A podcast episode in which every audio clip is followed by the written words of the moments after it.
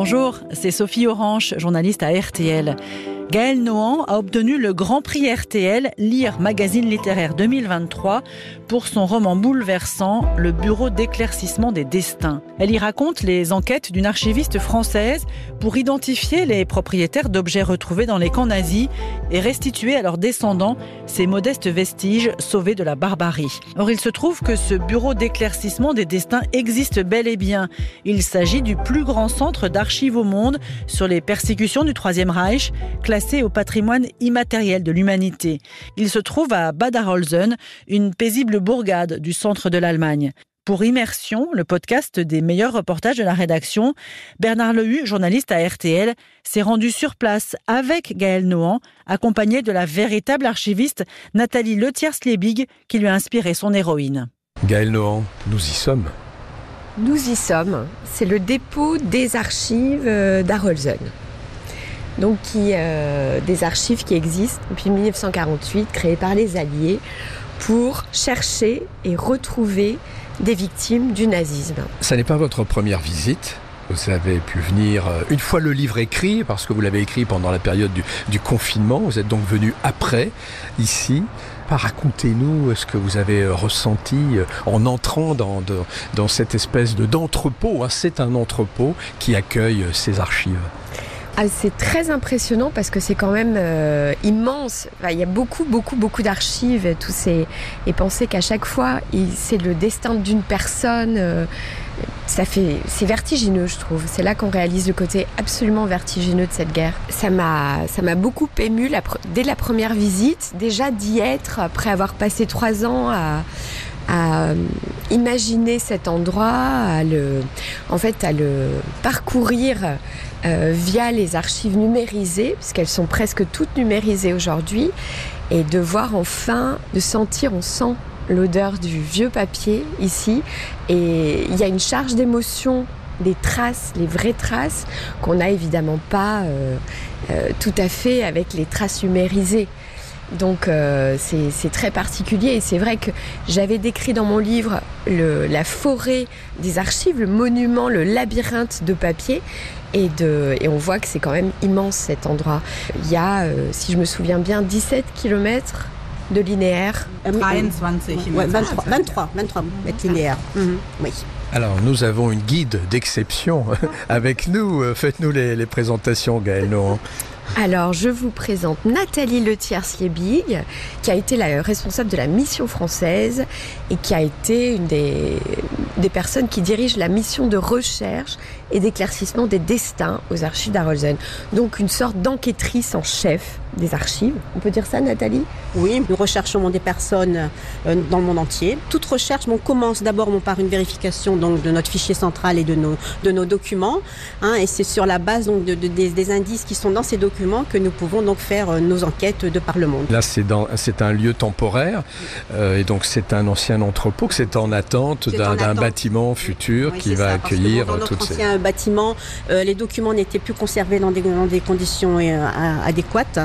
Et donc il a fallu trouver donc une solution intermédiaire.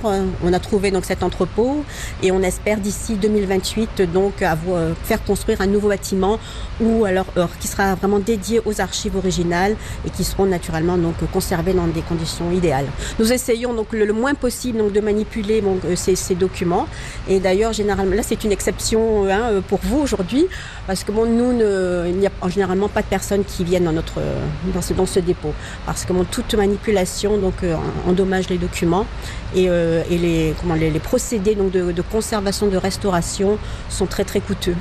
Donc euh, bon on essaie donc bon, de, de, les, de ménager le, le papier. Alors pour celles et ceux qui nous écoutent qu'est-ce que c'est que ces, ces documents? Qu'est-ce qu'on qu a ici? Qu'est-ce qu'on trouve? Oh, bien écoutez bon on a des donc nous avons bon faut dire 30 millions de documents donc originaux donc qui concerne surtout bon, euh, les, bon, les camps de concentration bien sûr euh, les personnes qui ont été donc affectées au travail forcé. Donc ça c'était les, les registres ouais, tenus par registres, le, le personnel des camps et... des documents individuels de, du matériel sur liste. Et nous avons aussi des deux dossiers qui ont été donc constitués donc après la guerre le, lors de l'enregistrement des personnes déplacées. Donc ce sont en fait donc des survivants en fait qui sont restés en Allemagne en attente de leur rapatriement ou de ou de leur immigration. Et nous avons beaucoup de dossiers à ce sujet. Oui, moi j'ai regardé beaucoup de ces questionnaires pendant que je travaillais sur ce roman. Et ces questionnaires, ils sont très émouvants parce que c'est vraiment comme une photographie de, de, l'état dans lequel sont les gens juste après les, les camps et de ce qu'ils veulent faire, où ils en sont dans leur vie.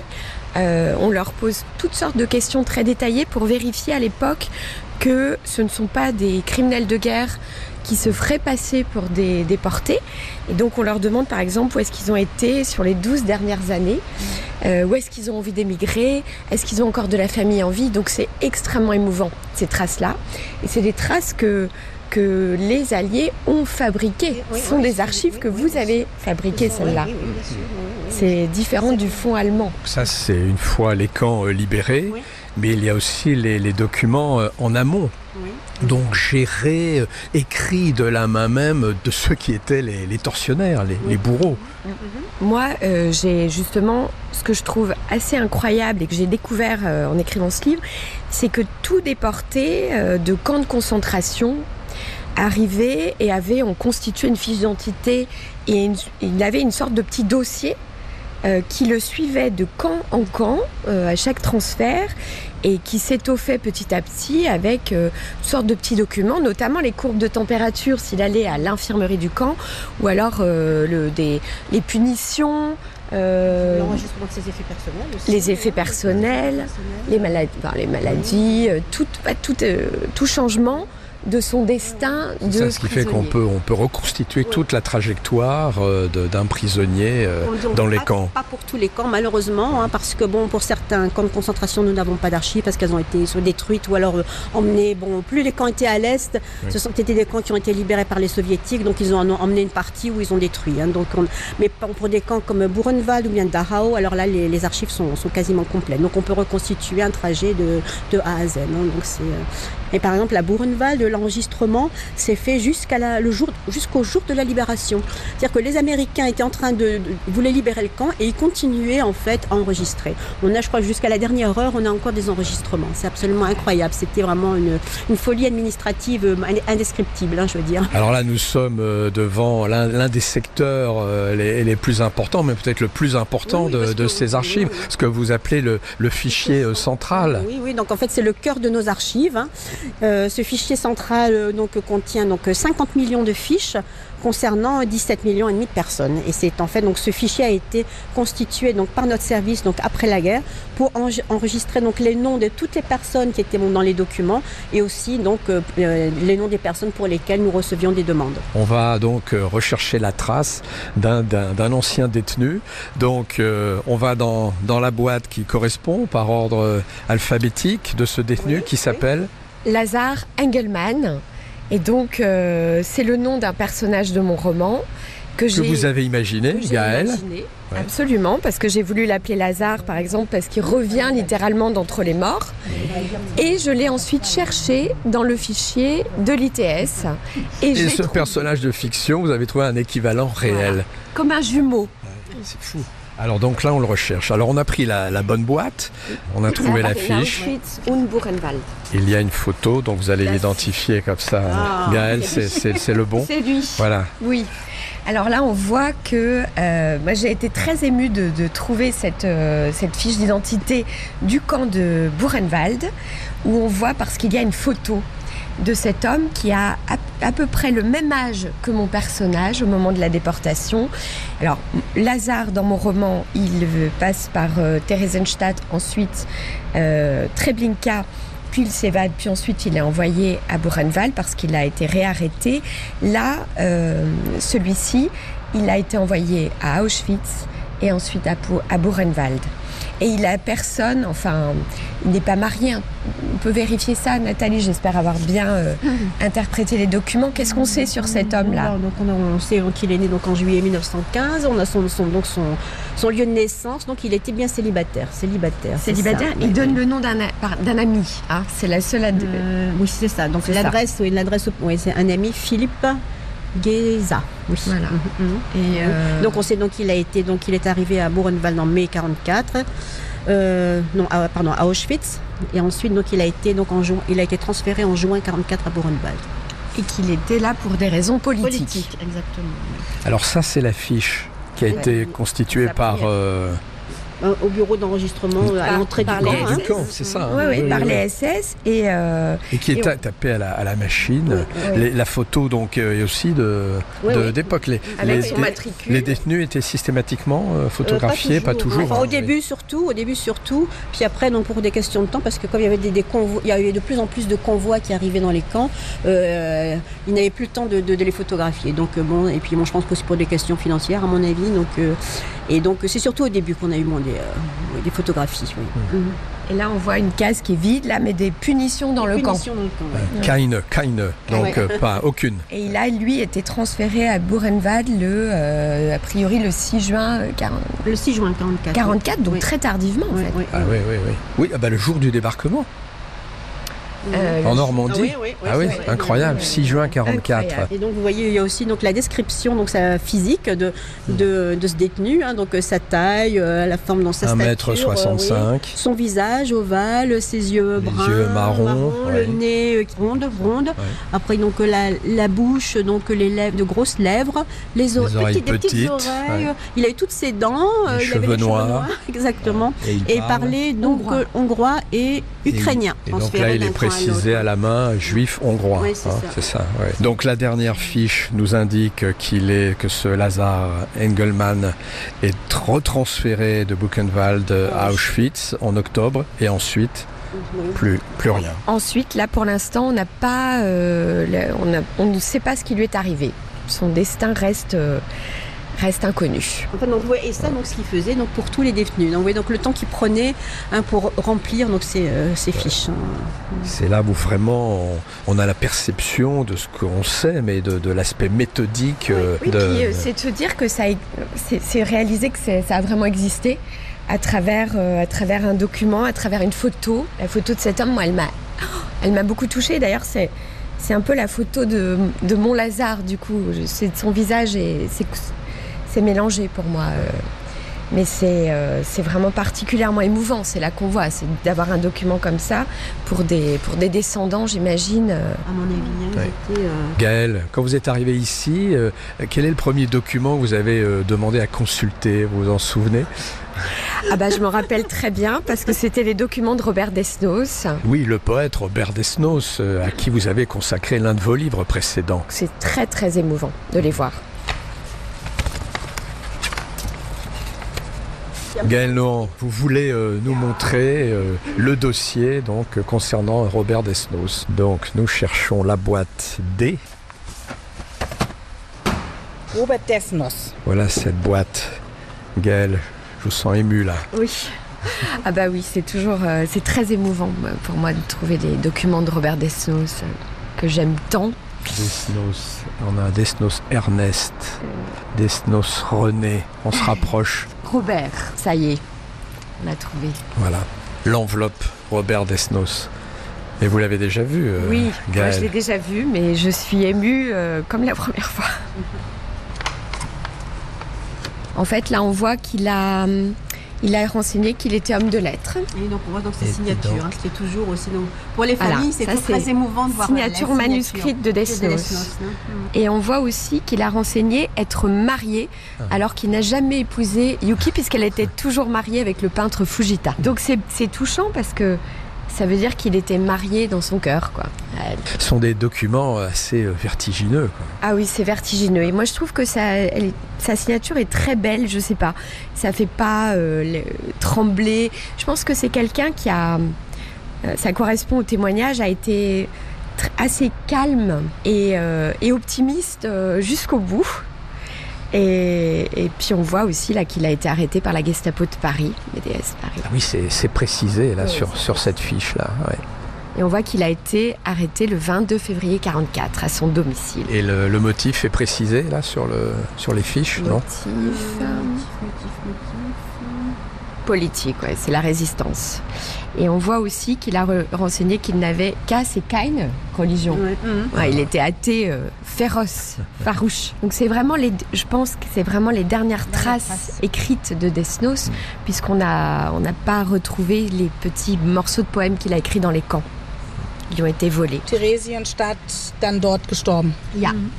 Il est mort à- au camp de Thérésine, c'est écrit là, à l'hôpital, juste après la libération du camp. 8 juin 1900.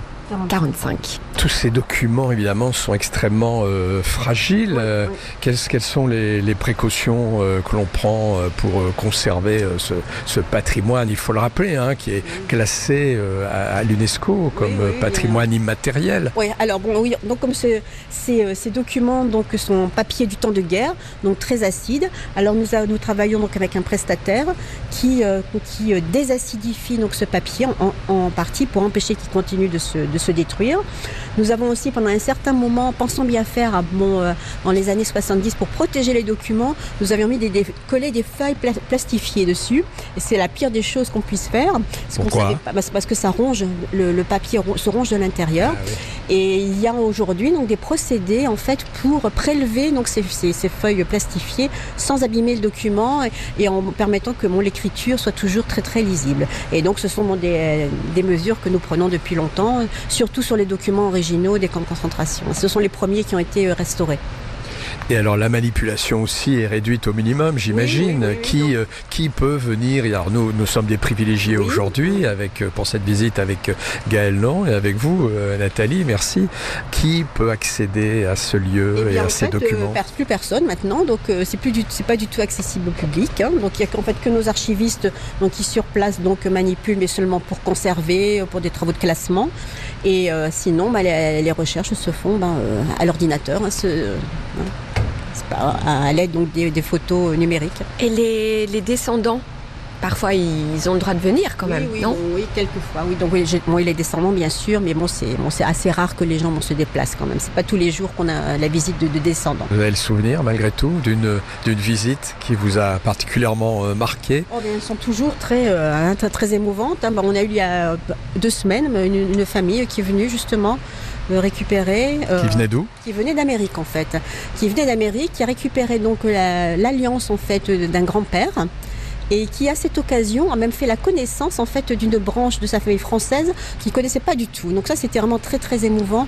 Donc quand ils sont venus consulter les documents et aussi bon de se connaître, de faire connaissance comme ça ici chez nous, ils se sont mais tombés dans les bras. C'était euh, un moment pour nous bon, inoubliable hein, parce que ces, ces objets euh, donnent- redonnent non seulement donc une partie donc euh, de l'histoire familiale, mais en fait font découvrir aussi bon, des choses euh, qui, euh, qui changent toute une vie hein, souvent. hein. Alors les objets sont évidemment dans un autre lieu hein, où nous irons euh, tout à l'heure. Ce qu'on peut dire aussi, c'est que ces archives, pendant très longtemps, les gens qui s'en servaient, c'est-à-dire les enquêteurs d'Arolsen, euh, ne- ne- n'avaient pas conscience forcément du- de à quel point elles étaient précieuses, puisque pour eux, elles étaient des outils de recherche, euh, des outils de travail quotidien.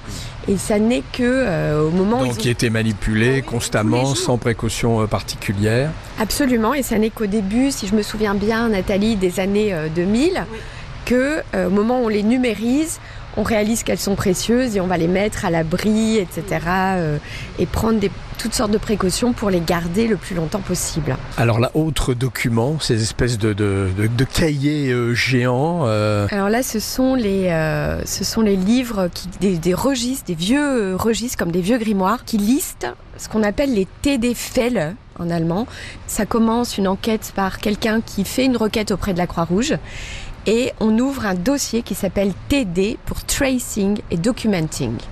Et donc, ce de, on va avoir à chaque fois un dossier avec toutes les correspondances au fil du temps entre les enquêteurs de l'ITS et euh, le requérant, qui est souvent quelqu'un de la famille ou un camarade déporté qui veut savoir ce qu'est devenu son camarade après la guerre.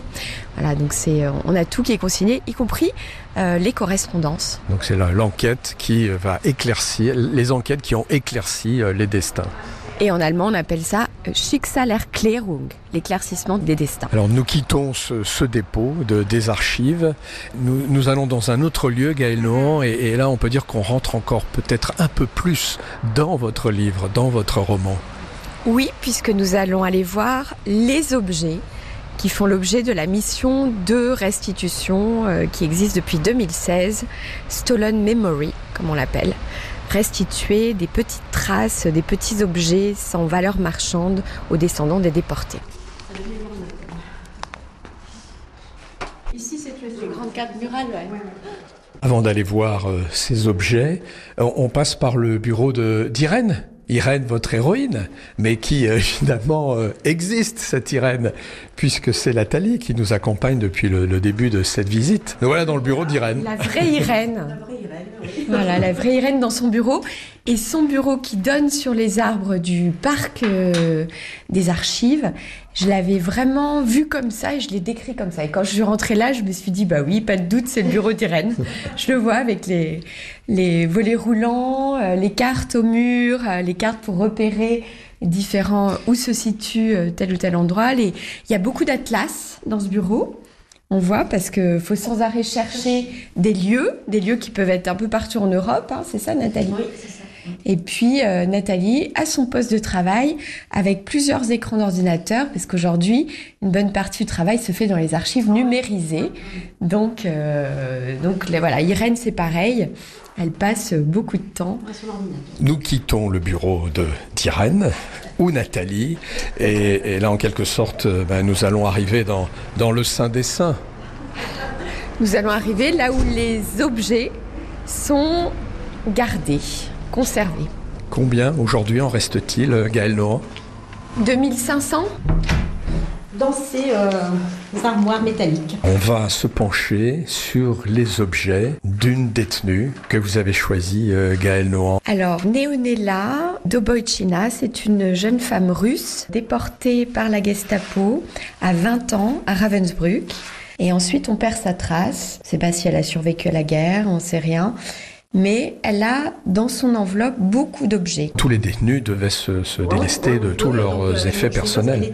à l'entrée du camp. Et moi, si je voulais qu'on voit ces objets aujourd'hui, c'est que sa photo est sur la jaquette de mon roman. Eh bien, nous ouvrons cette enveloppe. Donc, ce sont d'abord c'est l'enveloppe contenant donc, les, petits bijoux. Une petite chaîne avec une, c'est une médaille, une petite Une médaille religieuse, on dirait religieuse. Saint-Christophe. ou- Ah ouais, Saint-Christophe apparemment. Ouais. Une broche. Des petites bagues. Alors, il y en a une qui est avec ses initiales à elle, celle-là. Ouais. Et l'autre, c'est AK, et on ne sait pas à qui elle était, celle-là. Un chapelet. Donc, elle était euh, sans doute euh, croyante, catholique. Et des boucles d'oreilles. Deux perles en boucle d'oreille. Une boucle d'oreille. Et puis, des tas de photos. ouais. Et euh, les photos de Neonella sont annotées par Neonella en russe. Donc les gens d'Arolsen les ont traduites, ces annotations, et elle a emporté des photos de, de tous les gens qu'elle aimait avec elle. On voit bien que c'est presque des petits talismans euh, Ouais, ouais, ouais. sentimentaux quoi aussi. Mhm. hein. Et là c'est la voilà la photo de ma couverture Voilà. où on voit Néonella avec sa petite sœur Nelly. Moi, à chaque fois, quand j'ai vu ces photos, et ça m'émeut beaucoup, euh, j'imagine euh, si on retrouve les descendants de Néonella, Ouais. l'émotion que ça va être pour eux de retrouver aussi tous ces... Et c'est... Non, c'est tellement émouvant. Elle avait vraiment emporté tout ce qu'elle pouvait Ouais, emporter ouais, de chez elle, des gens qu'elle aimait, quoi, vraiment. De... Ces bons souvenirs, de tout ce qu'il qu'il fallait pas oublier en déportation. Et alors, euh, ça, vous pouvez, vous, vous pouvez prendre l'initiative d'une enquête, d'une recherche euh, où vous attendez euh, Ah non, non, non, d'être non. sollicité. Non, C'est puisque forcément Ouais. eux qui décident. Justement, là, on- les, les descendants, ils ne savent pas que ces objets Existent, e- existent. Et souvent, euh, ils ne savent même rien. pas s'il y a des descendants. Voilà, D'ailleurs, encore vivants. Et aujourd'hui. s'il y en a, ils savent rien de cette histoire, souvent. Donc c'est vraiment, euh, c'est ça aussi que je trouvais tellement euh, romanesque. C'est que là, li- littéralement, leur passé vient frapper à leur porte Oui, ou alors, un jour. oui, ou alors bon, à moins que bon, ce sont des ce soit des personnes intéressées par l'histoire d'un proche qui euh, bon, visitent notre site. Et sur notre site, donc tous les objets sont, sont visibles. Donc s'ils tombent par hasard sur un, le- un objet avec le nom d'un proche, bon, ça, ça, ça c'est arrivé. Bon, qui nous disent bon, j'ai vu sur votre site, euh, on- il y a des objets pour mon, mon père, mon grand-père, je vais les récupérer. Mais ces dernières années, c'est nous qui activement donc euh, recherchons euh, les, les familles pour leur rendre donc ces, ces derniers souvenirs. Donc, un véritable travail euh, de, de détective euh, et d'enquête. Sinon, je peux vous montrer d'autres. Donc, vous voyez ici, là, ce qui est quand même assez rare, c'est des vêtements. Enfin, donc ici, en fait, ce sont des bretelles. Oui, alors là, c'est c'est l'enveloppe euh, d'un Friedrich. Ouais. euh, voilà, d'un déporté. Et là, ce sont des bretelles des, des vieilles bretelles qui sont dans l'enveloppe.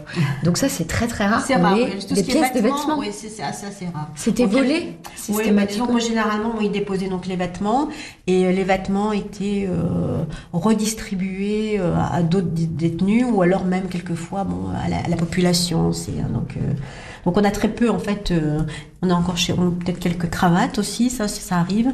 Mais bon, ça c'est aussi assez rare. là, Ah oui, c'est très rare. hein. En général, c'est plutôt des, des alliances, des portefeuilles, ouais, ouais, des montres, euh, des bijoux de pacotille, des choses comme ça. Certainement, Pavlo, c'est tout simplement un- de nouveau un russe qui avait emmené donc son, son carnet là. euh, son Ah là, c'est un vieux carnet annoté partout, comme, Mhm. comme le, mien. notes. Moi, mes carnets de notes sont annotés dans tous les sens pareil, avec euh, des chiffres, des, toutes sortes de petites annotations. un portefeuille. Un portefeuille tout usé, usé jusqu'à la corde. Et là, qu'est-ce que c'est? Un étui de quoi? De couteau, non? Ah oui, un avec rasoir, le, un rasoir. Un rasoir. Un le rasoir est toujours dans son étui. ouais. Ah, C'est magnifique. Encore une autre enveloppe et oh, des, enfin, des, des- des objets euh, exceptionnels. Une sorte de chevalière. Mhm.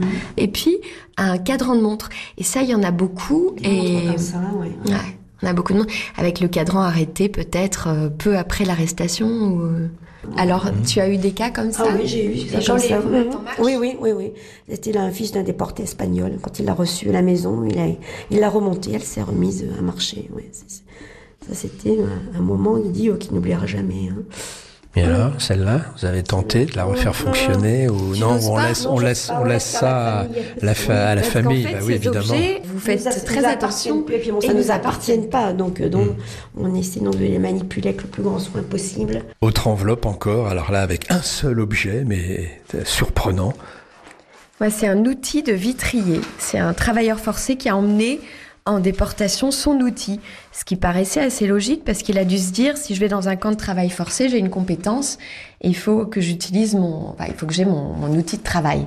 C'est un outil qui est, qui servait certainement à découper du verre et qui est tout, euh, tout usé, usé jusqu'à la corde. On voit vraiment, euh, on peut imaginer sa main. euh, Avec le manche, oui, le manche Ah, en le bois manche qui est pat- patiné. Ouais. c'est vraiment euh, la métonymie d'une vie entière de travail. Et c'est, j'imagine aussi pour tous ces gens qui ont apporté ces trésors dans les camps, ces trésors pour soit leur donner du courage, soit leur donner du travail, et qu'on déshabille à l'entrée du camp, on leur enlève tout. C'est comme si on leur enlevait tout espoir et tout lien à leur vie passée dès la porte d'entrée du camp, et, et on imagine le désarroi dans le- lequel ça les plonge. On, leur- on leur a enlevé tout leur bien précieux, quoi, tout leur moindre talisman. Ouais. Ce qu'ils avaient le plus cher, puisque ce sont les objets avec les seuls avec lesquels ils sont partis. oui. Ouais. Et là, franchement, je pense que ça a dû être, euh, ça a dû être terrible ce moment où on leur retire ces objets. Et puis, euh, et votre roman le montre aussi très bien, Gaël Nohan, on voit qu'aujourd'hui, avec les, les témoins de cette époque qui ont disparu, que euh, les témoins d'un autre genre euh, de ce qui s'est passé euh, sous la barbarie nazie, euh, ben, c'est tout ce qu'on trouve là dans ces enveloppes. Oui, puis on voit bien la variété aussi de ces objets.